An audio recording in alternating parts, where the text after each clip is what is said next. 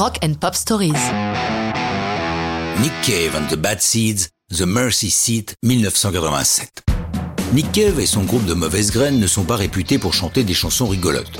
Sur ce titre de 1987, ça ne s'arrange pas, car ce siège de la miséricorde, dans la Bible le trône de Dieu le Père, est aussi le petit nom de la chaise électrique, la seconde emmenant l'usager directement vers le premier.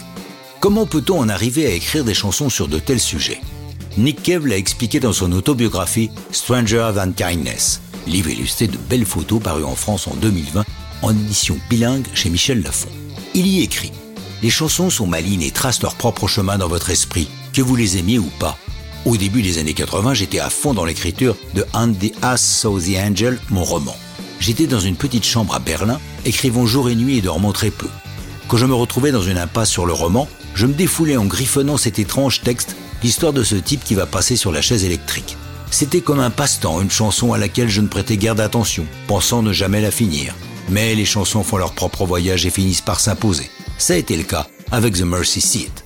Même quand je l'ai mise à notre répertoire, je ne pensais pas qu'elle deviendrait si importante et que j'allais par la suite la chanter à presque tous les concerts pendant 35 ans. La musique, il la co-signe avec son fidèle guitariste Mick Harvey, membre majeur des Bad Seeds. Dans la version de l'album Tender Prey, enregistrée entre Berlin et Londres, la voix de Nick Cave est mixée dans un océan de guitare, d'orgue et de violon, rendant le texte presque inaudible. The Mercy Seat existe également en version acoustique, en bonus sur le CD The Good Son. Notons d'ailleurs qu'une autre version acoustique, enregistrée en 89 aux États-Unis, figure sur The Roads to God Knows Where, un documentaire sur la tournée de Cave et de son groupe aux États-Unis cette année-là. Nick atteint le nirvana avec cette chanson lorsque l'une de ses références, Johnny Cash himself, la reprend en 2000 pour son album American Three Solitary Men.